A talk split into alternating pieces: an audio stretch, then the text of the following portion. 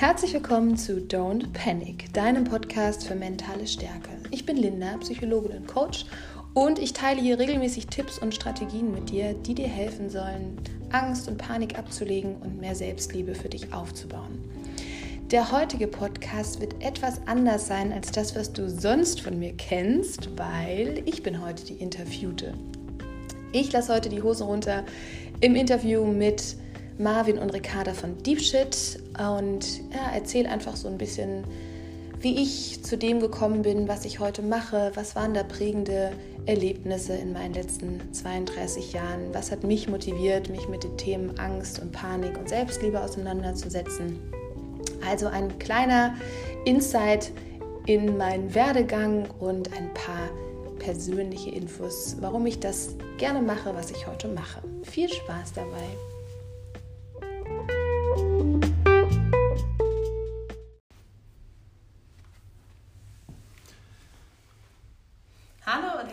Willkommen zu einer neuen Folge von Deep Shit. Heute bei uns zu Besuch ist Linda Leinweber. Sie ist Coach und Psychologin. Sie ist 32 Jahre alt und sie plant im Sommer mit ihrem Freund ähm, eine Reise nach Portugal zu machen und im Bus zu wohnen. Hallo Linda, schön, dass du dir die Zeit genommen hast. Hallo, ja, ich freue mich über die Einladung. Vielen Dank, dass wir auch hier bei dir zu Hause sein dürfen. Gerne. Man sieht die Reisevorbereitung schon ein bisschen, die, die Möbel werden weniger. Aber es ist auch schön, einfach mal mit nicht so viel zu leben. Ne? Ja, das stimmt. Ja, ähm, ja einfach damit ähm, dich unsere Zuhörer ein bisschen besser kennenlernen, würden wir dir zum Anfang einfach ähm, ein paar persönliche Fragen stellen. Und ähm, mhm. ja, Marvin, fängst du an? Ja, gerne. Ähm, was würdest du tun, wenn du nicht scheitern könntest? Oh, das ist jetzt gleich eine ähm, sehr gute Frage für den Einstieg. Ähm, wenn ich nicht scheitern würde. Ich glaube, da muss man sich erstmal überlegen, was Scheitern für einen selbst bedeutet. Ähm, ich glaube, Fehler gehören in jedem Prozess dazu, in jedem Lebensweg sind ganz viele Fehler drin und das ist auch gut so, dass es so ist. Also äh, wenn ich so zurückblicke, ähm, jetzt auch so gerade in der Phase von der Selbstständigkeit, ich habe mich im Oktober selbstständig gemacht, ich war davor mhm. fünf Jahre angestellt und natürlich ist das ein Riesenstep. Mhm. Und ich habe zum Beispiel auch gesagt, ich möchte sehr offen mit dem Thema psychische Gesundheit auf Social Media umgehen. Das bedeutet gleichzeitig auch, ich muss mich sehr viel mehr auf die Bühne stellen. Mhm. Das war eine Riesenüberwindung für mich und ähm, da habe ich auch ganz viele Fehler gemacht und sind immer wieder Momente, wo ich denke, geht das so?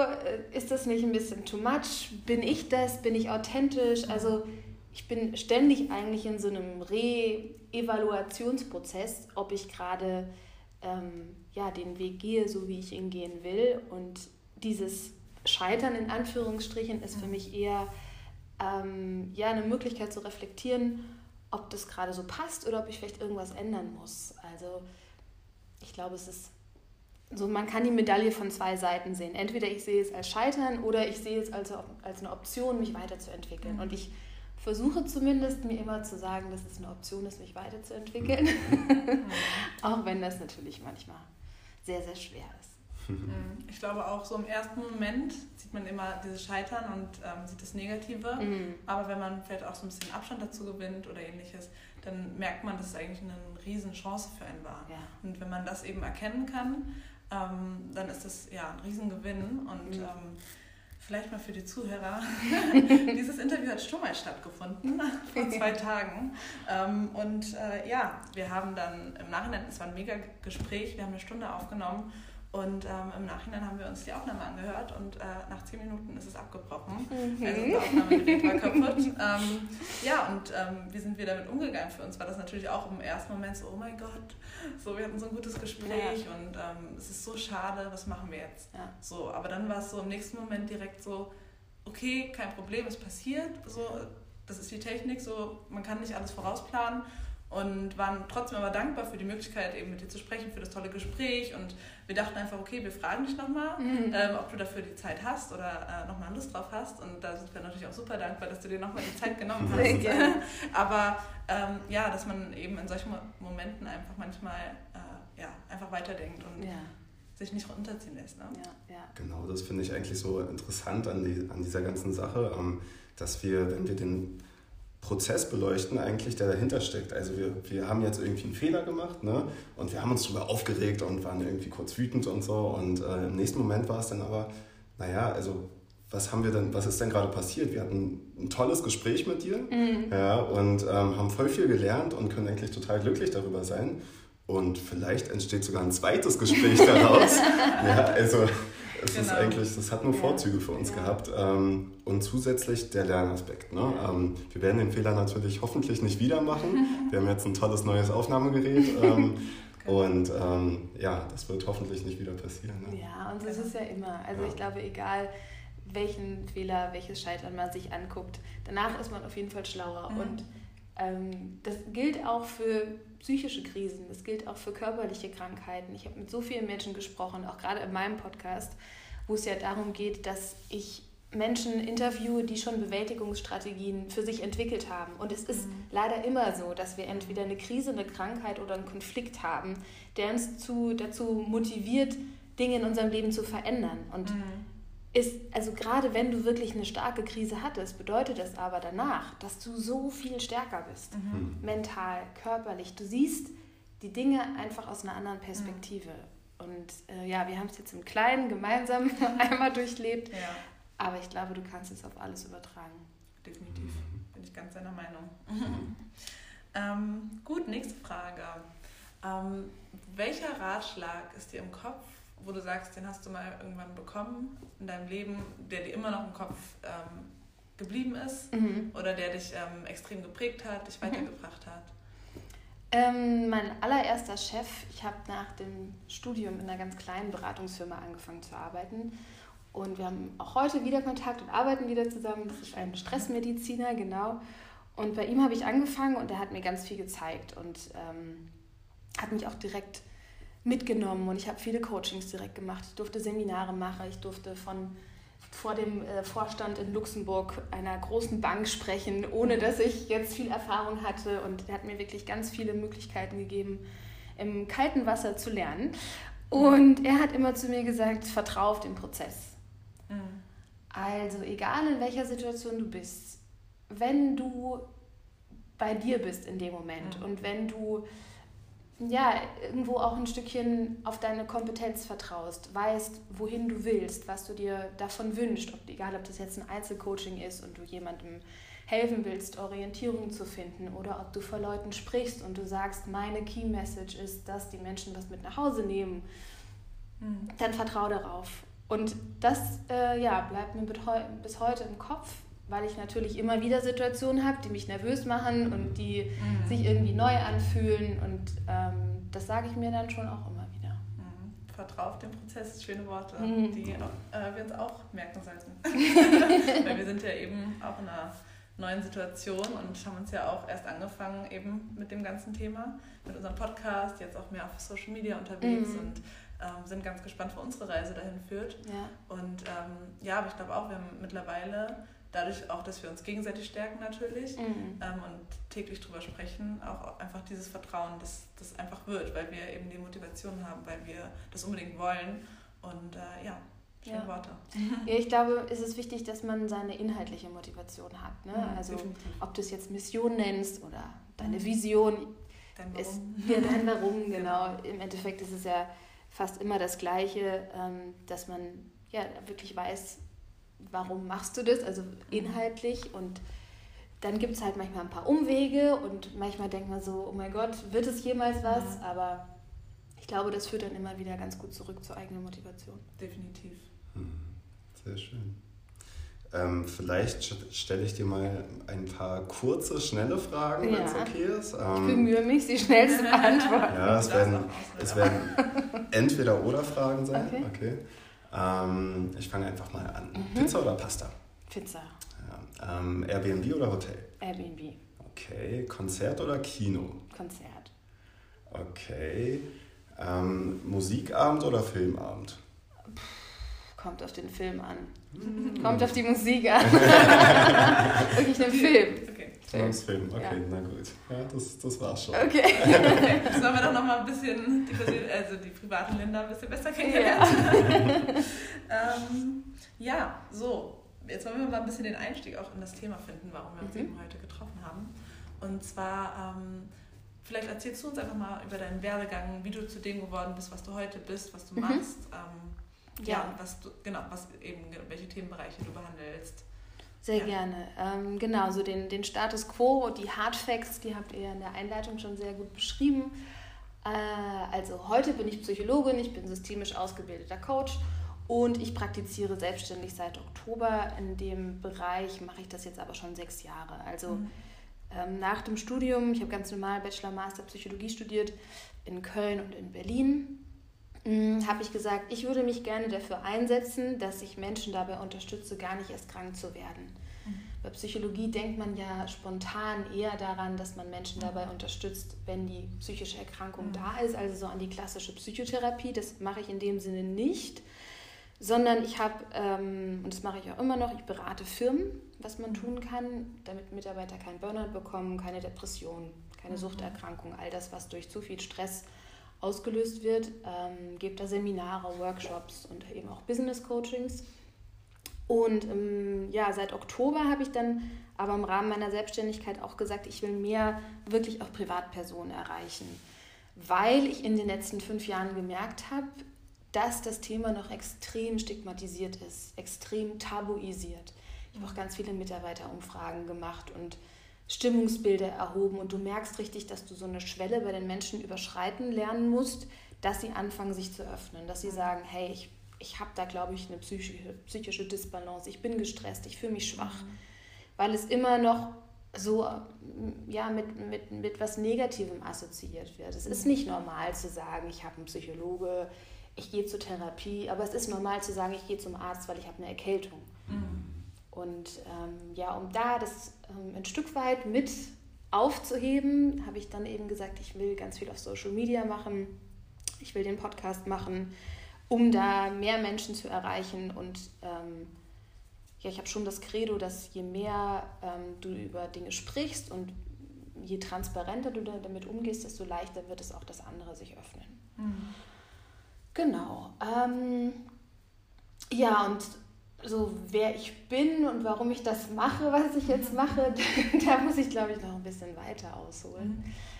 Ähm, ja, schön. Also ich bin in einer ganz kleinen Stadt aufgewachsen, in der, in, sogar noch in einem Vorort von Fulda. Mhm. Ganz, ganz ländlich, ganz klein und äh, super behütet. Fulda ist auch so eine kleine Barockstadt und mhm. ich war auf einem katholischen Mädchengymnasium und ähm, ja, man kann sich das schon sehr wie in so einer rosa Bubble vorstellen, so mhm. meine ja. Kindheit und Jugend. Ich habe eine große Schwester, die ist auch Psychotherapeutin. Das heißt, ich hatte so okay. im Familienkontext auch immer schon viel mit dem Thema Psychologie zu tun. Mein Vater macht was in die Richtung. Meine Mutter ist Heilpraktikerin der Psychotherapie. Das heißt, bei uns gab es auch so Familienkonferenzen, wo wir dann besprochen haben, wo wir in den Urlaub hinfahren. und wo jeder so auch als Kind seine Stimme abgeben konnte. Und ich glaube, für mich war das damals die erste Erfahrung zu merken, dass Kommunikation eine Riesenrolle spielt und dass, ähm, ja, so dass, dass auch dieses System Familie, ne, so wie, man, wie man mhm. gegenseitig auf sich einwirkt, einfach ähm, ja, extrem wirkungsvoll ist. Und als Pubertierende findest du das schrecklich, mhm. wenn du dann auch das schwarze Schaf bist und irgendwie alle über dich reden wollen, aber mit Abstand und mit einem etwas reiferen Alter. Ne? genau, ähm, habe ich das dann auf jeden Fall schon sehr zu schätzen gelernt. Wollte dann aber unbedingt raus. Also so eine Kleinstadt wird dann auch irgendwann sehr eng. Und hatte dann so mit 16 angefangen mit Bildern, also mit Modeln ein bisschen Geld zu verdienen habe dann nach dem Abi gesagt, okay, ich äh, nehme die Chance wahr und gehe damit ins Ausland und war dann in Athen, in Mailand und in London. Wow. Mailand war die längste Zeit, mhm. ja, und äh, meine Eltern fanden das gar nicht toll. Mhm. Und auch das war eine neue Erfahrung für mich, also irgendwas zu machen, was deine Eltern nicht gut finden. Mhm. Ich glaube, das also hast du es ganz professionell gemacht und mhm. also, ähm Genau, also ich hatte dann in Deutschland hast du eine Agentur, eine Mutteragentur, dann hast du in den anderen Ländern auch Agenturen, die mhm geben dir ein Apartment, die schicken dich jeden Tag zu Castings, die bezahlen okay. auch deine Flüge erstmal. Mhm. Ähm, aber es ist schon ein Knochenjob. Also es ist, ähm, nicht so toll, wie man sich das nee. vorstellt. Wenn man da so Germany Sex Topmodel nee, oder so sieht, nee. wahrscheinlich. Also ich glaube, für diejenigen, die so den Durchbruch schaffen, die kommen dann in diese Glamour-Welt, aber und ich, es gab auch diese Momente, als ich das gemacht habe, aber ich sag mal, sonst ist es wirklich ein Job, der sehr viel Fleiß benötigt. Du musst extrem auf dich achten. Du mhm. bist ständig mit neuen Leuten konfrontiert. Jedes Casting ist quasi ein kleines Bewerbungsgespräch. Mhm. Und du bist auch ständig in fremden Umgebungen. Du hast nicht deine Freunde um dich, du hast nicht deine Familie um dich. Damals gab es noch nicht mal mehr Google Maps. Das heißt, ich habe so mit Karte und griechischen Buchstaben versucht, meine Castings in Athen zu finden. Es war wirklich so nach dem Abi, weißt du? Und dann so von der katholischen Mädchenschule ich nach gerade sagen, so Athen. vom Land quasi genau. nach Athen ganz alleine. Ja, ja. Und äh, spricht auch nicht jeder Englisch und mhm. du bist schon, ähm, ja, du bist sehr auf dich selbst gestellt. Und du bist auch sehr früh mit sehr viel Bewertung von außen konfrontiert. Mhm. Also dein Booker, du kommst an, deine Maße werden genommen Mhm. Egal, ob du gerade zehn Stunden im Flieger saßt und du völlig aufgedunsen bist und denkst so, gut, ich würde gerne auf Toilette, mich duschen und zwölf Stunden schlafen. Mhm. Und das Erste, was passiert ist, du ziehst den Bikini an und es werden Polars von dir gemacht und deine Maße werden genommen. Also ja, es sind einfach so Momente, wo du dich, finde ich, sehr schnell sehr nackt machst, mhm. also metaphorisch gesprochen, ja. emotional, sehr angreiflich, angreifbar. Und auch jedes Casting, jeder Fotograf, jeder denkt, der kann dich bewerten. Mhm. Und ich glaube, auch das war für mich so ein Moment, wo ich gesagt habe, ähm, ich finde es oft sehr gefährlich, gerade wenn du nicht darauf vorbereitet wirst. Also du kommst da irgendwie so rein und ähm, es macht auch Spaß, aber es ist irgendwie so, es, es geht schon sehr viel tiefer, als, ist, als du dir das vorstellst. Und ja. ähm, glaube auch gerade eben in der Modelwelt, da fängt man ja früh an vor allem. Ne? Genau. Also da ist dein Selbstbewusstsein ja noch nicht so ausgebildet. Nee. Du weißt ja gar nicht, was passiert. Und wenn dir dann ein Fotograf sagt, ey, äh, hier, da ist eine Speckrolle zu viel oder so, genau. dann äh, wirft dich das ja wahrscheinlich erstmal voll aus der Bahn. Also, voll. Also, vorstellen. Und da waren halt auch Mädels, ich war ja schon eine der Älteren, ich war damals 20 und die waren 14. Da war sogar manchmal die Mama mit dabei, weil die noch minderjährig waren. Und das ist schon krass. Und die war ich war immer so die the curvy one, weil ich noch Brüste hatte und einen Po. Mhm. Und ähm, ich habe auch mehr Werbung gemacht und Beauty-Sachen und so, jetzt gar nicht so klassisch Laufsteg. Also ich glaube, es ging auch noch härter. Mhm. Mhm. Und ich habe natürlich auch Mädels kennengelernt, die hatten äh, Magersucht. Und meine erste Mitbewohnerin ist jede Nacht ähm, aufgestanden, um zu brechen. Und sie hat sich nur von so einem bestimmten 0% Fett-Joghurt Fett, äh, ernährt und also so wirklich alle Extreme, die man sich vorstellt. Mhm. Mir wurden, ich glaube, am zweiten Abend oder so Drogen angeboten. Das habe ich alles erlebt und mhm. ähm, auch da bin ich im Nachhinein wieder sehr dankbar dafür, ähm, weil es mich, glaube ich, sehr geprägt hat im mhm. positiven Sinne, weil ich zum Beispiel auch gemerkt habe, ich will einen Job machen, wo ich meinen Kopf benutzen darf, wo ich selber mitdenken darf. Das war, so wie ich äh, gemodelt habe, auch nicht erwünscht. Mhm. Und genau, dann bin ich so nach einem Jahr, habe ich das Vollzeit gemacht im Ausland, ähm, bin ich dann zurück nach Deutschland gegangen, habe in Köln angefangen, Psychologie stud zu studieren und ähm, ja, habe währenddessen auch immer mehr gemerkt, dass mir gerade so diese positive Psychologie sehr gut gefällt. Mhm. Also den Mensch wirklich von vornherein stark machen, von vornherein äh, mental widerstandsfähig machen und gar nicht erst warten, bis vielleicht diese Dysbalance zu einer Krankheit geführt hat. Mhm. Also meinst du, dass auch dieses Modeln, diese Erfahrungen, die du dort gesammelt hast, dich so ein Stück weit in die Richtung gebracht haben, was du jetzt machst, um einfach vielleicht genau diesen Mädchen einfach diese, ja, dieses Selbstbewusstsein beizubringen? Ja, also in, in Stückchen schon. Ich arbeite heute auch mit einer Modelagentur mhm. zusammen und ähm, betreue da die New Faces. Also wir haben uns so ein modulares Training ausgedacht, dass wir alle drei Monate uns wiedersehen und wirklich so das von vornherein aufbauen. Was bedeutet Selbstbewusstsein für dich? Was bedeutet Selbstliebe?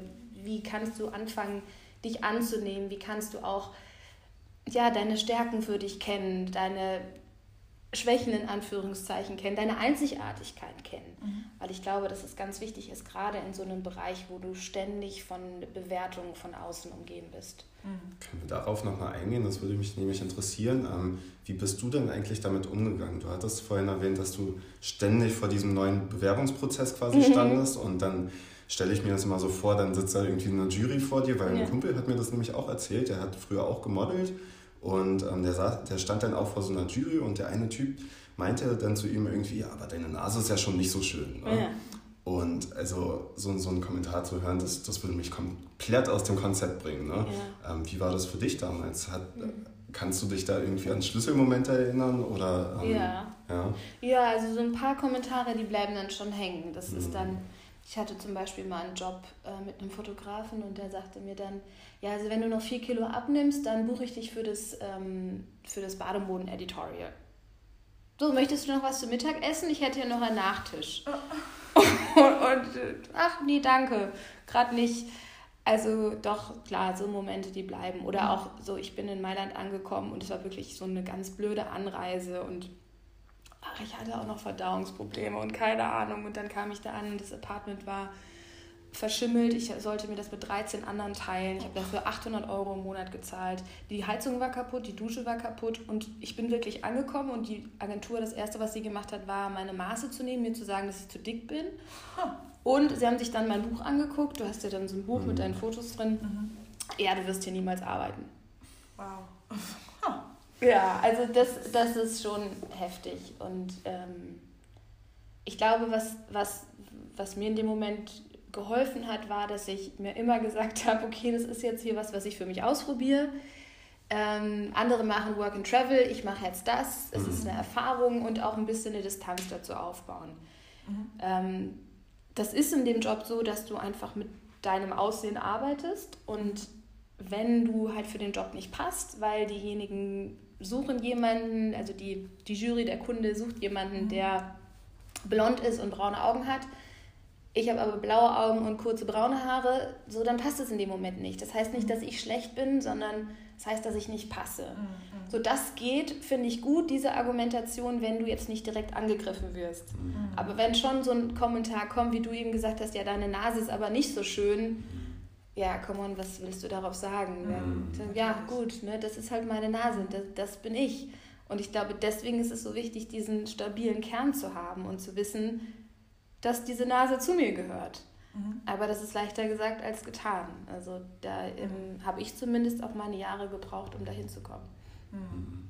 Und dieser Modelweg hat dir wahrscheinlich auch dabei geholfen, ne? so ein bisschen die, die dicke Haut zu entwickeln. Ähm.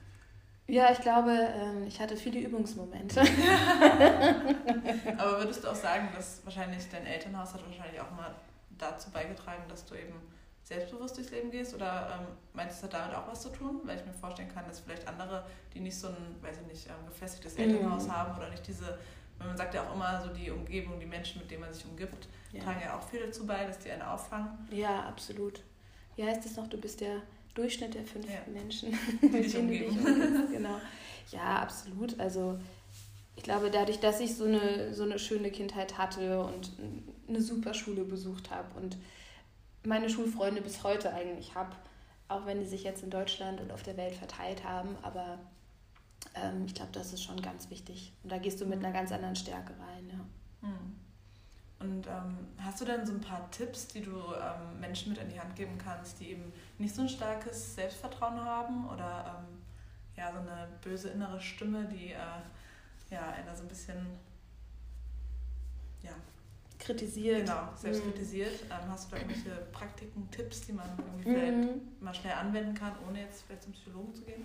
Ja, ich habe da letztens auch eine Masterclass drüber gemacht, ah, ja. wie du den inneren Kritiker äh, in dir besänftigen kannst. Ähm, ist ein Riesenthema, äh, hat auch jeder. Also mhm. ich glaube, auch da gibt es immer wie, wie so Wellen. Ne? Wenn ich mhm. zum Beispiel sehr gestresst bin, dann wird der innere Kritiker in mir auch viel, viel lauter. Mhm das liegt an den ganzen physiologischen Prozessen, das liegt daran, dass die Hormone auch unsere Art und Weise, wie wir denken, beeinflussen. Und mhm. wenn du schon an deinem Limit bist und dann noch irgendwas passiert, mhm. wofür du dich vielleicht noch selber blamest, also wo du auch nicht mal jemandem anders die Schuld geben kannst mhm. dann selber merkst, okay, du warst in dem Moment vielleicht ein bisschen dumm, unaufmerksam. Ähm, dann wird auch der innere Kritiker lauter. Also das mhm. ist, finde ich, immer ganz wichtig, sich zu fragen, wie gestresst bin ich gerade? Also bin ich mit meiner Energie eh schon am Anschlag? Mhm. Das ist für mich einfach so, eine, so ein generelles ähm, Ding, was man immer für sich checken sollte. Ähm, dann sind es auch ganz viele kleine Methoden, also gerade wenn man sich auch Ziele setzt und ähm, sich selber anspornen will, sich zu entwickeln, finde ich zum Beispiel immer wichtig, dass man sich kleine Ziele setzt. Also man hat das Große vor Augen, das ist deine Vision, das treibt dich an, aber dass du dir das in so kleine Scheibchen schneidest, dass du auch zwischendurch immer wieder eine Motivation zurückfindest, ähm, warum du diesen Weg gehen willst. Ähm, oder das innere Team wende ich zum Beispiel auch gerne an, wenn der innere Kritiker so laut wird. Mhm. Sagt euch das was? Ja, ja. vom letzten Gespräch. Ach stimmt, das hatten wir da auch. Genau. genau, also die Theorie ist ja von Schulz von Thun, der halt sagt, dass unsere Persönlichkeit aus ganz vielen verschiedenen Teammitgliedern besteht und unter anderem sitzt da halt auch der innere Kritiker mit am Tisch. Mhm. Und bei mir ist es dann noch die Abenteuerlustige, die Sicherheitsbedürftige, die Fürsorgliche, die Streberin. Jeder hat da so seine, seine wichtigen Leute am Tisch sitzen. Und es kann sein, dass wenn ich jetzt über eine lange Zeit ähm, zum Beispiel einer Stimme sehr intensiv zugehört habe, dass dann das Gleichgewicht verloren gegangen mhm. ist und dass du dann vielleicht eine Zeit lang gewisse Persönlichkeitsanteile von dir einfach sehr unterdrückt hast. Mhm. Wenn ich jetzt an meine Angestelltenzeit zurückdenke, ähm, war das so, dass ich da sehr stark funktionieren musste. Also mhm. ich bin teilweise zweimal die Woche inlands, ähm, also in Deutschland umhergeflogen. Das heißt, mhm. um 4 Uhr aufstehen, um 6 Uhr im Flieger sein, mhm. ähm, performen, am Abend wieder zurück. Das ist extrem kräftezehrend. Mhm. Und das war so eine Zeit, wo ich natürlich sehr genau sein musste, sehr gewissenhaft sein musste, wo vielleicht in mir mehr die Streberin und der Kritiker zu Wort gekommen mhm. sind, weil diese beiden Stimmen helfen mir in dem Moment genau das zu leisten. Also mich ständig zu hinterfragen, ähm, sehr genau zu arbeiten, versuchen keine Fehler zu machen. Mhm. Und dann ist natürlich so dieses Gleichgewicht irgendwann verloren gegangen, zu sagen, okay, es gibt auch diese freiheitsliebende Linda und es gibt die, das gibt das innere Kind in mir und die brauchen ganz andere Dinge, mhm. als immer nur fun zu funktionieren. Und ähm, ja, das zeigt sich dann natürlich auch irgendwann, dass du nicht mehr schlafen kannst, Kopfschmerzen hast, Panikattacken bekommst. Mhm. Und das ist zum Beispiel auch was, was ich meinen Klienten immer mitgebe, dass man sich diese Zeit nimmt, das zum Beispiel zu reflektieren. Ähm, ja, es gibt noch ganz viele andere Sachen, die man machen kann. Mhm. Natürlich auch meditieren, natürlich auch seine Dankbarkeit stärken. Mhm. Ähm, aber da könnten wir jetzt einen eigenen Podcast drüber machen. aber finde ich schön, wie du das beschreibst mit ähm, deinem eigenen, deinem inneren Team. Ähm, ich habe da auf jeden Fall auch so meine einigen Persönlichkeiten, mhm. würde ich mal behaupten. Zum Beispiel den Control Freak, der, der mhm. ist auf jeden Fall vorhanden. Der Nörgler ist auch da. Und ähm, so wie du das beschrieben hast, kommen halt manchmal Phasen vor, in denen man auf diese Stimmen zu sehr zu, oder zu oft einfach hört. Ne? Mhm. Dann entsteht diese Disbalance. Ähm, wenn ich mir jetzt weil du hattest noch ein Stichwort genannt, das war für mich hinterfragen. Mhm. Ähm, wenn ich jetzt ähm, merke, dass ich irgendwie ja, ständig irgendwie versuche, alles zu kontrollieren mhm. oder zu viel nörgle oder so, ähm, wie gehe ich am besten damit um? Ähm, Stelle ich mir dann oder versuche ich in dem Moment dann nochmal zu reflektieren, warum nörgle ich denn jetzt eigentlich rum? Würde das schon helfen oder ähm, gibt es da andere Möglichkeiten? Mhm. Also ich glaube, als allererstes, was du jetzt schon für dich gemacht hast, ist es wichtig, sich erstmal zu fragen, wer sitzt da überhaupt an meinem mhm. Tisch. Wenn du das dann weißt und du merkst, okay, diese eine Stimme ist immer besonders laut, dann finde ich das wichtig, dass ich diese Stimme für mich auch erstmal nur wahrnehme, also mhm. sehr neutral. Das ist manchmal nicht so leicht, wenn diese Stimme sehr negativ oder kritisch ist. Aber im Endeffekt ähm, ist es genau das, was du sagst. Weil dieser Nörgler, der, der will dich ja nur beschützen. Also der will ja, dass du die, die Situation vielleicht für dich so reflektierst, dass du nicht, also dass dir nichts passiert, dass du jedes mhm. Risiko abwägst. Ne, wenn, keine Ahnung, wenn der Nörgler an dir jetzt sagt, so, boah, jetzt hast du heute schon wieder viel zu lange geschlafen und du wolltest doch heute was für die Uni machen oder mhm. ähm, ja, keine Ahnung, du hast viel zu viel Geld ausgegeben, egal was du dir vorgenommen hast, was du vielleicht in dem Moment nicht geschafft hast, dann ist es ja in dem Moment einfach ein Spiegel, ähm, dass, dass du dein Verhalten in dem Moment nochmal aus einer anderen Perspektive sehen könntest. Also der, für mich ist der erste Schritt, dass ich versuche, diese negative Stimme gar nicht als negativ zu sehen, mhm. sondern als eine Chance, ähm, mir die Risiken und möglichen Gefahren nochmal genauer anzugucken. Ähm, das finde ich ganz wichtig. Und das ist auch eine schöne Übung. Man kann sich zum Beispiel die ganzen ähm, Teammitglieder jeweils auf ein Blatt Papier schreiben und dann legst du dir die vielleicht so im Raum auf und fragst dich mal, welcher hat gerade die, die erste Prio bei dir? Mhm. Und dann würdest du den quasi am nächsten an dich ranlegen und die anderen verteilst du im Raum eben so, wie du sie gerade wahrnimmst. Und dann stellst du dich auf jedes Blatt Papier und ja, lässt diese Stimmen in dir für ein Problem zum Beispiel sprechen oder für eine Situation, in der du gerade steckst. Und es ist enorm, wie das funktioniert, dass du eine ganz andere Sicht auf die Situation bekommst oder auf das Problem, je nachdem, auf welchem Blatt Papier du stehst und ne, je nachdem, für welche Stimme du gerade sprichst. Und auch so eine kleine Intervention ähm, hat oft die Wirkung, dass, dass man das erstmal viel mehr annimmt, mhm. wer eigentlich in dir spricht und dass du auch mit der Zeit deine, ja, deine Situation ganzheitlicher bewertest. Mhm. mhm. Total interessant, spannender Aspekt. Ja. Vor allen Dingen, ähm, dass man sich erstmal bewusst macht, wer sitzt denn da eigentlich an dem Tisch. Ne? Also mhm. ich glaube, da, das müsste ich auch nochmal machen. Ich wollte gerade sagen, ich glaube, das wissen die wenigsten von uns, mhm. wenn man sich das nie so ähm, vorstellt einfach oder das Wissen einfach da nicht hat. Ähm, was ich voll spannend finde, du hast gerade gesagt, dass du selber mal in so einer Situation warst, wo du mhm. eben zu viel gearbeitet hast, nur am Funktionieren warst. Wie bist du aus dieser Situation wieder rausgekommen? Oder ähm, was musste passieren, damit du wieder ähm, ja, zurückfindest in deinen Alltag, sag ich mal? ja, ähm, also es hat ja jeder so seine Warnsignale. Mhm. Und meine Warnsignale sind, dass ich nicht mehr schlafen kann irgendwann, dass ich schnell Kopfschmerzen bekomme und das war dann auch so der Fall.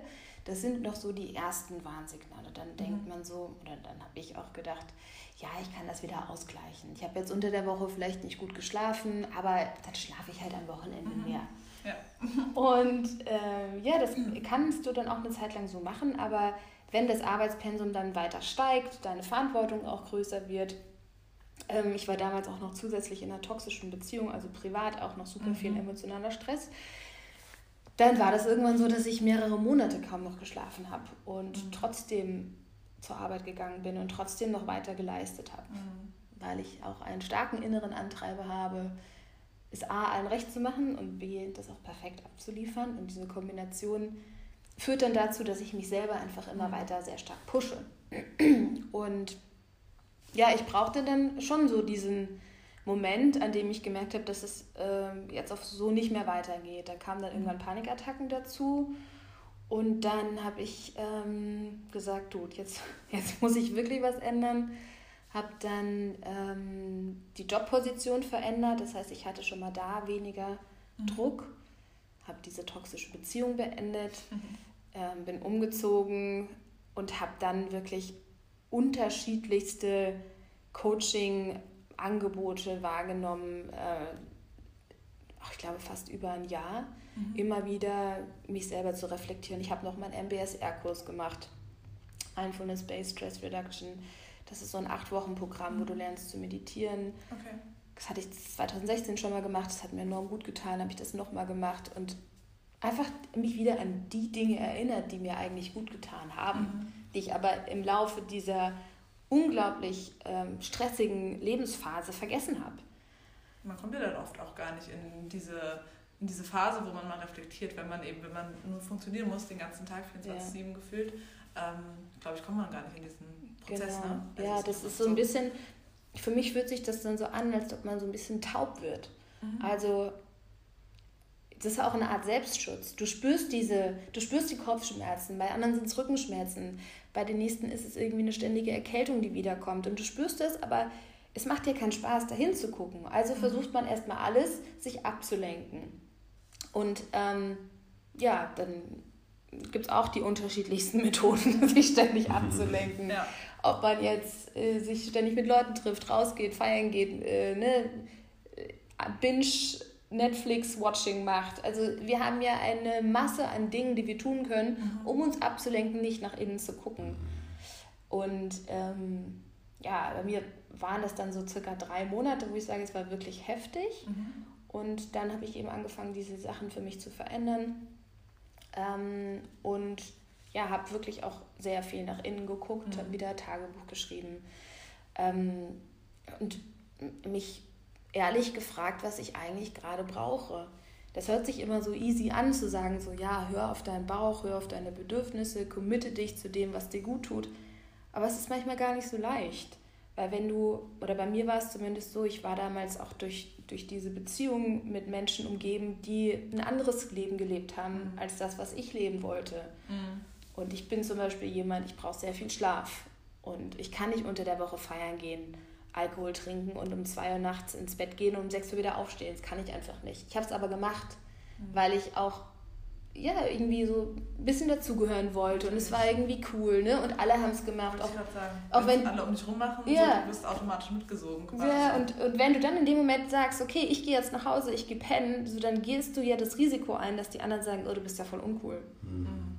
Und es, es braucht, finde ich, schon auch Mut, sich zu seinen Bedürfnissen zu committen. Und es ist auch ein Weg, dahin zu kommen. Mhm. mhm. Sich selber einzugestehen, was ich eigentlich will. Ja. Vielleicht bin ich nicht der Großstadt, Großstadtmensch, vielleicht brauche ich nicht so viel Trubel, vielleicht tut mir Natur und ähm, ja, eine kleinere Stadt besser. Und ähm, das war bei mir auf jeden Fall so ein Prozess, der hat sich dann über ein Jahr gezogen, dass ich das für mich rausgefunden habe und dann habe ich das Schritt für Schritt für mich umgesetzt. Mhm. Ja, ähm, ich fand es schön, was du gesagt hast. Also es war auch ich finde die Zeit, die wir jetzt gerade erleben, das ist auch so ein bisschen Weckruf für viele Menschen gewesen, ne? weil sie hatten halt auch diese Ablenkung der Arbeit mhm. zum Großteil. Ne? Die ist jetzt plötzlich nicht mehr da und es ist viel Zeit da. Und ähm, die Menschen haben mehr Zeit, sich mit sich selbst zu beschäftigen und mal nach mhm. innen zu schauen. Ne? Und ähm, du hattest es ja beim letzten Mal schon erwähnt. Die Anfragen ähm, von deinen ja. Privatpatienten, die werden jetzt einfach die wachsen. Ja. So, es werden immer mehr. Und ja. ähm, ich kann mir das vorstellen. Bei uns war es ja nicht anders. Ne? Wir haben auch mehr Zeit gehabt, nach innen zu schauen. Was mhm. möchten wir denn eigentlich? Wie fühlen wir uns gerade? Wie fühlen wir uns mit unserer Situation? Dann hat sie plötzlich nicht mehr gearbeitet. Ne? Und ähm, dann hat es mit dem Studium angefangen. Also ähm, ja, super spannende Zeit einfach für viele. Ähm, du hattest vorhin noch erwähnt, dass du selbst dann plötzlich Panikattacken mhm. hattest. Ne? Und diesen Aspekt finde ich auch so interessant, weil du bist ja quasi unsere Expertin für Panikattacken. Ja. ähm, wie, wie war das für dich und was hat es, also weil das hattest du das letzte Mal schon erwähnt, ähm, ja. was hat es dir letzten Endes gebracht? Ja, ähm, also so generell wie eine Panikattacke abläuft, ähm, soll ich da auch nochmal was sagen? Das wäre super. Genau. Ja, weil, also nicht jeder hatte das. Mhm. unserem Umfeld gab es das schon, deswegen wissen wir dann ja. schon ein bisschen Bescheid, aber ja. ja. Ja, also ganz häufig treten Panikattacken ähm, ähm, zum Beispiel abends vorm Einschlafen auf. Also mhm. gerade im Dunkeln, so okay. Zeit zum Runterkommen ist auch so eine Zeit, wo die Emotionen meistens stärker werden, wo das Grübeln stärker wird, wo mehr das Unbewusste hochkommt. Mhm. mhm. Das ist abends einfach so. Und so war es auch bei mir. Ähm, Panikattacken können dich aber auch ähm, beim Autofahren überfallen, in der U-Bahn. Manche haben das auch in der Kombination mit so einer Agoraphobie, also so auf öffentlichen Plätzen oder wo ganz viele Menschen zusammenkommen. Das ist auch ganz häufig so, weil dann die Angst ist, dass wenn mir jetzt etwas passieren könnte, dass sich vielleicht niemand verantwortlich fühlt, dir zu helfen und du dann alleine bist. Mhm. Und das verstärkt es nochmal und diese, diese angstverstärkenden Gedanken sorgen dafür, dass die Panik dann auch eher kommt. Und von den Symptomen fühlt sich das wirklich für Betroffene so an, als ob sie in dem Moment sterben, mhm. einen Herzinfarkt bekommen.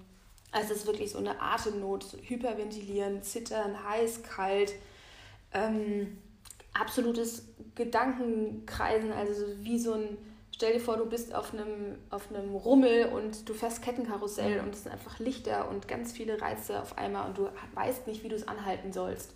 Das ist so eine absolute Überflutung an extremen körperlichen Symptomen, aber auch mental bist du ja wie in so einem nicht endenden Gedankenstrudel. Mhm. Und ähm, genau, du weißt halt nicht, warum kommen die jetzt. Die kommen gefühlt aus dem Nichts. Mhm. Und ja, das ist ja das, was man eben oft hört, ne? Also, ja.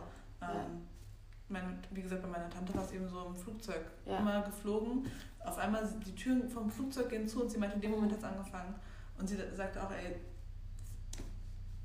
ging nichts mehr einfach. Und ja. ähm, deswegen finde ich es so krass, wenn man immer sagt, eben aus dem Nichts, aber du hast ja eben vorhin schon mal gesagt, es gibt super viele Anzeichen eigentlich. Ja. Man überhört sie eben auch. Ja, ne? ja. Also genau, für mich im Nachhinein kann ich natürlich sagen, was bei mir die Anzeichen mhm. waren und dass ich lange das überhört habe und lange eben ein Leben gelebt habe, was mir eigentlich gar nicht gut getan hat auf unterschiedlichsten Ebenen. Aber in dem Moment, wenn du selber drin steckst, passiert es schleichend und du, mhm. du bist so ein bisschen blind dafür. Und ähm, ja, das, das, das, das Krasse bei Panikattacken ist, dass es eigentlich rein physiologisch nach 20 Minuten vorbei mhm. wäre, mhm. wenn das einfach so eine gesunde, an Anführungsstrichen, Panik oder Angst mhm. ist. Ne? Also jetzt in einem Flugzeug kann man ja nachvollziehen, dass der Mensch zum Beispiel Angst hat. Ich verlasse den Boden, das fühlt sich für mhm. mich komisch an und wenn in dem Flugzeug irgendwas nicht stimmt, dann könnte ich ja potenziell auch sterben. Ja, ja. Oder jetzt vom Einschlafen. Ähm, Schlafen ist ein sehr intimer Moment. Wenn ich mhm. schlafe, bin ich wehrlos. Wenn es also irgendwas in einem Leben gibt, wo ich mich nicht wohlfühle, wie damals bei mir die toxische Beziehung, wo ich irgendwann rausgefunden habe, okay, der Mann hat mich die ganze Zeit betrogen, mhm. ist es auch für deine Psyche jetzt gar nicht mal so abnormal, dass sie ein bisschen rebelliert ja. und sagt, ja. hey, ich glaube, hier sollten wir uns nicht so fallen mhm, lassen. Mhm, ich vertraue der ganzen Situation. Also im Endeffekt auch wieder ein Schutzmechanismus. Ne? Genau, es ist ein Schutzmechanismus. Mhm. Und wie gesagt, rein physiologisch würde diese Anspannung ähm, im Körper nur 20 Minuten bleiben. Mhm. Das ist bei jeder Angst so. Aber dann kommen halt diese angstverstärkenden Gedanken dazu. Ich werde sterben. Äh, Habe ich, hab ich einen Herzinfarkt? Was ist mit mir los? Das hört niemals auf. Also das, was eigentlich in deinem Kopf mhm. abgeht, sorgt dann dafür, dass die Symptome, die du hast, Zittern, Herzrasen, Erstickung, auch so eine Depersonalisierung. Also manchmal hat man das Gefühl, dass man so gefühlt aus seinem Körper rausgeht. Okay und einem alles super fremd vorkommt, ähm, dass diese Symptome eben durch deine Gedanken wieder verstärkt werden und dadurch kommst du in diesen Teufelskreis. Also fängt dann quasi ein neuer Zyklus an? Ja. Wenn das, okay, krass. Und wie lange kann man da drin bleiben? Oh, ich glaube, manche, also bei mir ging das auch manchmal die ganze Nacht. Wow. Manche Menschen. Wahnsinn ja, die haben das dann wirklich über mehrere Stunden und dann bist du auch komplett platt danach. Ne? Also das ist wirklich so, als ob man äh, mental einen Marathon gelaufen wäre. Eine ganz schlimme Vorstellung. Ähm, ich möchte noch mal kurz erzählen, wie meine Erfahrung war damals. Ähm, ich glaube, ich hatte ein einziges Mal so eine Art Panikattacke, so würde ich es jetzt mal einschätzen. Das war in Barcelona auf der La Rambla, auf dieser Einkaufsstraße mit ganz vielen Menschen vor Ort. Und ähm, ich kann sowieso nicht so gut mit vielen Menschen in meiner Umgebung aus. Ich weiß auch nicht warum. Es ist halt irgendwie so. Und ähm, da war ich dann auch noch alleine und plötzlich wurde mir so ein bisschen, ja, ich habe mich eingeengt gefühlt. Ne? Ähm, so ein bisschen Platzangst spielt da mit rein, glaube ich. Ähm, mir wurde schwarz vor Augen, mir wurde schwindelig. Ähm, ich habe angefangen schneller zu atmen. Ähm, und dann habe ich mich halt ins Einkaufszentrum, ich glaube Karstadt war das oder so, ähm, reingesetzt in so eine Ecke und musste erstmal, keine Ahnung, fünf Minuten oder so da ähm, ja, für mich sein mhm. und ähm, erstmal wieder, ich konnte auch gar nicht klar denken. Mhm. Also ich konnte auch gar nicht darüber nachdenken, jetzt zu meinem Handy zu greifen und jemanden anzurufen mhm. oder so. Ne? Ähm, so weit bin ich gar nicht gekommen. Ähm, deswegen finde ich es so wichtig, dass man in solchen Situationen weiß, wie man mit sowas umgeht. Mhm. Willst du da vielleicht nochmal kurz erläutern, was mache ich denn in so einer Paniksituation eigentlich? Ja, ja sehr gerne. Ähm, also ganz viel kann man über die Atmung machen, ähm, mhm. dass man eben von dieser Kurzatmigkeit bewusst weggeht und in seinen Bauch atmet. Ähm, Bauchatmung ist ganz entspannend für das vegetative Nervensystem und gerade so dieses lange Ausatmen ist ganz wichtig, dass man äh, das CO2 los wird und sich selber so ein bisschen runterholt und auch die Herzrate ein bisschen beruhigt. Ähm, ich finde diese Boxeratmung oder Vierkantenatmung ganz gut. Das heißt, mhm Du zählst in Gedanken bis vier, also eine ganz tiefe Einatmung. Dann hältst du den Atem vier Schläge an, mhm. atmest vier Schläge aus und hältst es nach dem äh, Ausatmen auch nochmal vier Schläge an. Ähm, genau, wenn du es schaffst, in, in dem Moment der Panikattacke dich daran zu erinnern, das ist schon mal super. Ähm, aber es ist halt wirklich so, dass gerade was du sagst, du bist ja gefühlt gerade wo ganz anders. Also es ist so schwer klar nachzudenken und ähm, deswegen habe ich da, also ich fühle mit allen Menschen mit, die das hatten oder haben und ich, ich habe einen großen Respekt davor, wenn man das geschafft hat, wieder abzulegen, weil ich weiß, wie schwer es ist. Mhm. Sinne reizen ist zum Beispiel auch eine Möglichkeit. Also all das so mit Atmung oder auf die Sinne sich konzentrieren, was ich gleich nochmal beschreibe, hat den Hintergedanken, dass du von deiner Aufmerksamkeit vom Kopf wieder zurück in den Körper kommst. Mhm. Weil im Kopf passiert ja die ganze Panik. Mhm. Und um aus diesem Gedankenkreisen, aus diesem Teufelskreis auszusteigen, musst du dich ablenken. Und dafür ist unser Körper ideal. Mhm. Deswegen Atmung. Oder du ähm, erdest dich, indem du spürst, wo berührst du gerade den Boden, vielleicht mit den Füßen oder du sitzt oder liegst gerade. Genau, das habe ich ja auch gemacht, ne? mich in die Ecke ja. irgendwie, ich habe die Wand gespürt, ich habe den ja. Boden gespürt. Genau. Und ich glaube, das hat mir auch gut getan. Also, das kann ich genau. mich daran erinnern. Das, das, das kann helfen. Oder Temperatur, wo ist es warm, wo ist es kalt. Und da noch versuchen, nicht in so eine Wertung zu gehen, so, oh mein Gott, es ist mega kalt oder oh mein Gott, es ist mega heiß, sondern nur zu gucken, okay, wie fühlt es sich an? Auch, was siehst du? Und dann sich zu zwingen, okay, ich sehe jetzt hier irgendwie so ein kleines Steinchen und dann nimmst du das Steinchen und guckst dir das ganz genau an. Mhm. Es fühlt sich total albern an, aber einfach nur, um deine Aufmerksamkeit woanders hinzulenken. Mhm. Das ist so während der Panik und dann, ähm, ja, um die Panik quasi, um da generell rauszukommen, ist es, glaube ich, wichtig, dass du deine Trigger verstehst, also was sind so Situationen, was sind die bei dir eine Panik auslösen. Mhm ähm, da kann man viel dran arbeiten, dass du ähm, diese negativen Gedanken auflöst und dir zum Beispiel neue positive, Affirmation positive Affirmationen ähm, selber formulierst und dich in dem Moment daran erinnerst, dass du gar nicht erst in diesen Strudel kommst. Wie kann sowas lauten zum Beispiel? Jetzt in meinem Fall ähm, war ich halt mit diesen Menschen unterwegs ne, und das war mir alles zu viel und ich habe mich eingeengt gefühlt. Ne? Was wäre mhm. dann eine positive Affirmation, die ich mir sagen könnte? Mhm. Ja, da müssten wir nochmal so ein bisschen tiefer reingehen, mhm. warum jetzt die Menschen für dich bedrohlich sind. Okay. Mhm. Also ist es die, ist es die Enge an sich oder ist es, hast du irgendwie Angst, dass die dir was antun könnten oder ist es die Angst, dass du nicht fliehen kannst? Es ist ganz wichtig, dass einem die ähm, ja so der, der Auslöser, der bei dir wirklich für eine, für eine Angst sorgt, dass einem das mhm. klar wird. Mhm. Und dann kannst du auch besser einen positiven Satz quasi draufsetzen, der mhm. genau das Gegenteil dir sagt. Mhm. Vielleicht sowas wie, hm, ich schaue, also vielleicht auch ne, visuell, ich schaue auf den Ausgang, dass du dich gar nicht so sehr auf die Menschen konzentrierst, mhm. sondern mhm. ähm, dass, du, dass du für dich wieder den, den Ausgang siehst oder dass du dir äh, vorstellst, dass du geschützt bist, vielleicht mhm. durch so eine Seifenblase um mhm. dich rum oder ähm, dass man sich immer wieder sagt, ich, ich bleibe bei mir, ich konzentriere mich auf mich, ich gehe mit meiner Aufmerksamkeit gar nicht so in die Menschenmenge. Da müsste man gucken, was da bei dir am ehesten greift. Vielleicht auch an einen Ort zu denken, an, in dem man sich heimisch fühlt, ne? ja. vielleicht an zu Hause zu denken. Genau, ja. da gibt es auch eine ganz schöne Übung, ähm, die heißt der innere sichere Ort. Mhm. Habe ich auch so, vielleicht habe ich auf Instagram gesehen, für so ein Video zu gemacht. Noch nicht. Ähm, da geht es darum, dass man wirklich in sich mental so einen Ort schafft und das hilft auch extrem gut bei Panikattacken, an dem du dich absolut sicher fühlst. Mhm. Also vielleicht ist es dein Zuhause, vielleicht ist es deine Wohnung, vielleicht ist es aber auch am Strand oder auf einem Berg sitzen. Und dann baust du dir diesen Ort innerlich so, dass du wirklich sagst, ich fühle mich absolut safe. Und da kannst du dir alles dazu dichten, was du in deiner Fantasie brauchst. Also vielleicht Schutzmauern oder eine Armee von irgendwelchen Wesen, die dich beschützt oder ne, also all das, was du mit Sicherheit verbindest. Mhm. Oder man holt sich Menschen dazu oder man holt sich Tiere dazu. Manche Menschen haben ja auch so Krafttiere einfach. Mhm. Ähm, und wenn du dann merkst, dass so eine Unsicherheit, eine Panik kommt, du bekommst ja dann auch mit der Zeit ein Gefühl dafür, was sind so die ersten Anzeichen, wenn es losgeht, dass du dann ähm, mental in diesen Ort gehst. Okay.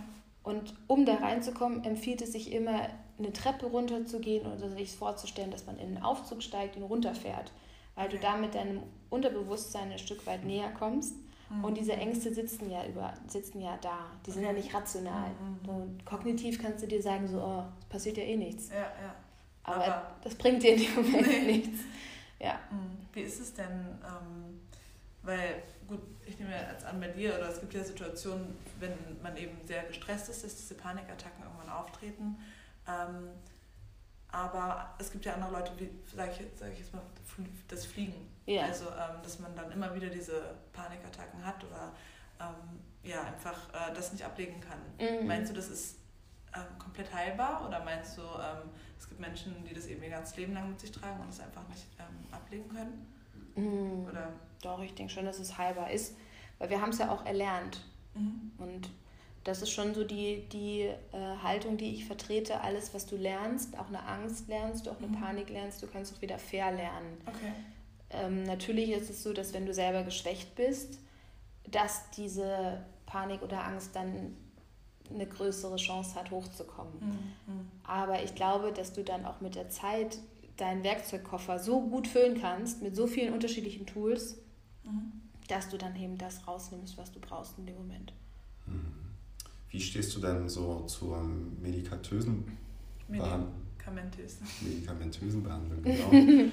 ähm, weil ich habe auch einen Freund, der hat auch ähm, sehr viele Panikattacken in seinem Leben schon gehabt und mhm ihm wurden dann gleich äh, Antidepressiva verabreicht und ähm, ich glaube ein Mittel, das war, hatte eine ähnliche Wirkung wie Valium, ähm, mhm. also so zum Runterkommen und ähm, das hat aber alles nicht geholfen, dann wurden die Dosen erhöht und ähm, dann ist er in diesen Kreislauf geraten ne, und kam davon schwer wieder weg. Ähm, er hat jetzt nicht so die guten Erfahrungen damit gemacht. Mhm. Ähm, wie stehst du zu dem ganzen Thema? Ja,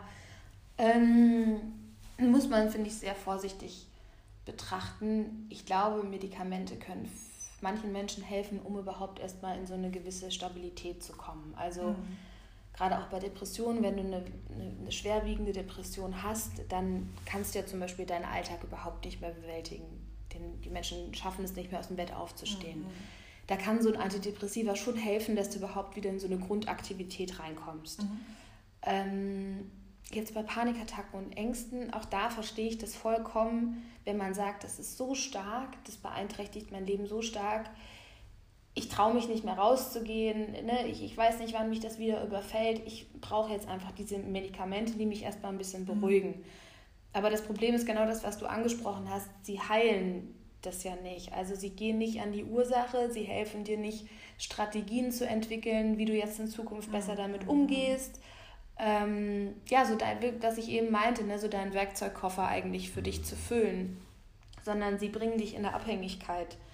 Und damit die Wirkung von den Tabletten die gleiche bleibt, muss die Dosis immer erhöht werden. Mhm. Ähm, deswegen, das sagt auch die Studienlage, wenn Medikamente, dann immer nur in Kombination mit Therapie. Mhm. Medikamente alleine kann auch aus meiner Sicht einem Menschen gar nicht helfen. Wie soll das gehen? Also der mhm. bleibt ja irgendwo unfähig, mit dieser, mit dieser Krankheit umzugehen und äh, das werden die Medikamente nicht lösen.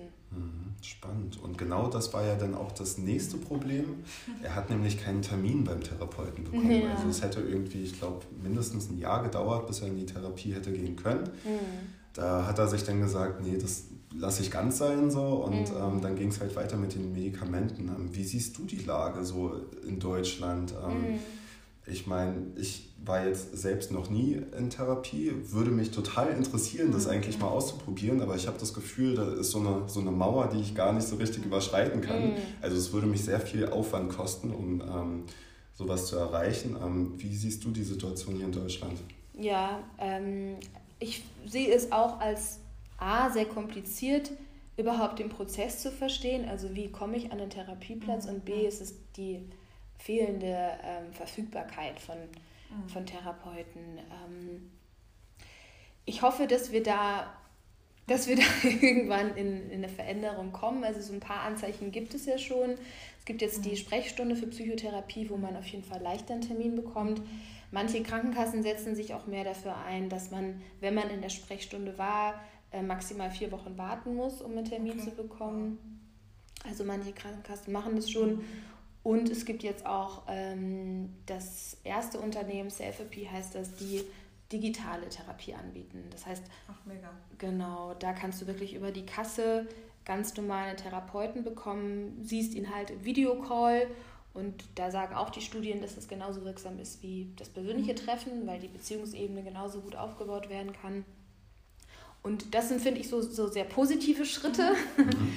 Ähm, nichtsdestotrotz merke ich das auch bei meinen Klienten und auch bei meiner Arbeit auf Social Media und gerade auch auf TikTok, wo ja eine sehr junge Zielgruppe ist, dass da einfach super viele Fragezeichen sind. Mhm. Also an wen wende ich mich? Ne, wo, wo gehe ich als erstes hin? Am besten zu deinem Hausarzt. Mhm. Gehst zu deinem Hausarzt und sag ihm, dass du das Gefühl hast, dass du eine Depression hast oder dass du Probleme hast mit dem Essen oder was auch immer das mhm. Thema bei dir ist. Und der gibt dir eine Überweisung für einen Psychotherapeuten. Und dann musst du die Psychotherapeuten schon von dir aus kontaktieren. Mhm. Es gibt aber auch eine Begrenzung, wie viele Therapeuten du anrufen musst, um dann geholfen zu werden. Also du musst, wenn du jetzt 15 Absagen kriegst, ich weiß, ich kenne die Zahl nicht mehr, ich, ich glaube, es sind irgendwie so zwischen 5 und 10 Absagen oder so, ähm, dass die Therapeuten sagen, ich habe keinen Termin, ich habe keinen Platz für dich. Dann ähm, kannst du das auch, glaube ich, deiner Krankenkasse melden und dann wird so ein Sonderantrag gestellt. Also es gibt auch da so eine Deckelung, dass du quasi nicht unendlich suchen musst. Mhm. Aber auch das wissen die wenigsten. Ja, definitiv. Ja, oder ne, dann bist du beim Therapeuten. Das heißt auch nicht, dass du den jetzt nehmen musst, sondern du hast dann nochmal fünf probatorische Sitzungen, in denen die Beziehung zwischen dir und dem Therapeut getestet wird. Das heißt, du musst dich wohlfühlen und der Therapeut muss mhm. sagen, ja, das passt. Weil auch da der Faktor Mensch einfach der größte Heilungsfaktor ist. Mhm. Also wenn das nicht passt, dann ist die Therapie auch äh, nicht so wirksam, weil du musst dich ja extrem öffnen. Mhm. Und dafür muss man sich wohlfühlen. Natürlich. Ähm, also auch da keine. Scheu zu haben, zu sagen, ich suche wirklich einen Therapeuten, der zu mir passt. Mhm. Ähm, manche Heilpraktiker für Psychotherapie können auch über die Kasse abrechnen in Sonderfällen. Das wäre nochmal eine andere Option. Aber es ist, es ist wirklich es ist wenig Wissen überhaupt über mhm. das System und ja, nicht so, nicht so einladend zu sagen, hey, ich mache mal eine Therapie. Ja, ich finde auch, das ist eben so ein, noch so ein Riesenthema oder eben kein Thema in der Gesellschaft, mhm. weil ähm, ja, im Endeffekt, wenn wir krank sind, wir gehen zum Arzt, aber wenn wir mal uns äh, mental nicht gut fühlen, mhm. äh, kommen wir eben nicht so schnell auf die Idee, mal einen Psychologen zu kontaktieren. Und ähm, eine Freundin von mir macht gerade eine Therapie und die sagt auch, ey, das ist so gut und ich empfehle das jedem, auch wenn du ähm, vielleicht denkst, du bist alles ist okay, aber man arbeitet einfach mal sein ganzes Leben auf. So mhm. oft verdrängt man, man kommt ja oft in dieses Verdrängen eben, dass man ähm, ja, Sachen aus der Vergangenheit, die vielleicht nicht so gut gelaufen sind, ähm, einfach wegschiebt und vielleicht daraus irgendwelche Verhaltensweisen entwickelt mhm. hat und es aber gar nicht einem bewusst ist, weil man eben ähm, ja, das eben nie reflektiert hat oder nicht diese Experten gegenüber sitzen hatte. Und ähm, ja, deswegen finde ich es auch so schade, dass da einfach noch so wenig Aufklärung herrscht. Aber ich glaube auch, dass wir einfach mittlerweile hoffentlich, dass es einfach so einen Anstoß gibt mhm. eben. Und da finde ich auch so schön, dass du das eben auch ähm, so öffentlich machst, auch auf TikTok, auch mit jüngeren Menschen eben, ähm, dass wir da einfach ja offener für werden und das eben nicht gleich ähm, abstempeln, als mhm. wegen der hat irgendwas einen psychischen Knacks oder so, der geht ja. jetzt zum Therapeuten, ja. sondern dass man ja auch einfach da einen offenen Umgang mit findet und ähm, ja auch vielleicht auch mit allgemein, auch mit Freunden, Familien einfach mal da offen drüber spricht, mhm. weil ich finde, man muss es nicht immer so abtun von wegen, oh Gott, ich darf die anderen nicht damit belasten. Ich glaube, das mhm. ist ganz wichtig, dass man ja über sowas auch viel sp spricht, dass ja. da eben das einfach noch in der Gesellschaft so ein bisschen ja, so negativ konnotiert mhm. ist. Ne? Mhm. Hauptsache stark sein und nicht ja, über die Probleme sprechen. Ja, ja, absolut. Also ich glaube, das ist auch der Grund, warum wir noch so ein Fehlermanagement haben, wie wir es haben. Ne? Also mhm. keiner gibt gerne zu, was die Momente waren, die sich blöd angefühlt haben oder die, die Krisen im Leben. Vielleicht dann mit Abstand, wo man dann weiß, okay, jetzt bin ich draußen, jetzt kann ich da leichter drüber reden, aber in dem Moment fühlt sich das einfach blöd an. Und ich finde, wir, wir, wir bekommen es auch wenig vorgelebt. Also es mhm. gibt wenig Momente in unserem, in unserer, zum Beispiel auch in der, in der Bildung, in dem akademischen Weg, wo man sagt, hey, super, dass du eine 5 geschrieben hast. Mhm. Klasse, lass uns doch mal auf deine Fehler gucken, damit das nicht nochmal ja. passiert, sondern ja. es ist so, hey, du hast nicht gelernt oder du bist dumm oder mhm. ähm, ne, du, du, du wirst abgestempelt und du fühlst dich noch schlechter für dein Versagen, ähm, was ja eh schon Realität für dich ist. Mhm. Also es ist sowas, was man sich, finde ich, äh, sehr stark selbst aneignen muss. Mhm. Definitiv. Mhm. Du hattest gesagt, dass du ähm, auch deine Inhalte auf TikTok verteilst. Mhm. Ähm, und wie kann ich mir das vorstellen? Weil TikTok ist ja schon eine recht junge Zielgruppe. Ja. Ähm, kommen da jetzt die 15-, 16-, 17-Jährigen auf dich zu und äh, schreiben dich an und stellen dir ähm, intime Fragen oder wie, wie ist das? Ja, also ähm, ich baue die Videos so auf, dass ich eigentlich hauptsächlich Tipps und Methoden teile mhm. zu unterschiedlichen psychischen Krankheiten, aber auch zum Beispiel zu Prüfungsangst mhm. oder warum sind mir Dinge peinlich? Was kann ich dafür tun, dass mir Dinge weniger peinlich sind? Also mhm. so ein Mix auch aus etwas seichteren Themen, ich sag mal so, so Herausforderungen, die wir alle irgendwie haben, aber ich erkläre auch, was sind die Symptome einer Depression oder was ist eine Panikattacke. Und ähm, ja, es ist wirklich eine extreme Offenheit, die ich da erlebe, also ganz stark in den Kommentaren, also auch öffentlich. Mhm. Und äh, ganz viele private Nachrichten. Ähm, ich, ich habe oft zumindest das Gefühl, dass viele Jugendliche diese App nutzen, ähm, um sich gegenseitig auszutauschen und auch auf einem etwas anonymeren Weg Fragen zu stellen, die man seinen Eltern nicht mehr fragen will. Okay. Mhm. Also ja, ja. ich glaube, gerade in so einer Zeit, vielleicht kennt man ja auch noch von sich, wo man stark mit sich selber beschäftigt ist, der ganze Körper verändert sich, dann muss man in der Schule noch Leistung bringen, vielleicht hat man irgendein Hobby, was mit Leistung zu tun hat und für viele so habe ich zumindest den Eindruck, ist es manchmal zu viel. Mhm. Und also ich bin etwas geschockt darüber, wie äh, stark einige da schon am struggeln sind. Mhm. Von Schlafstörungen über Essstörungen, über äh, ja, Borderline ist auch sehr oft ein Thema.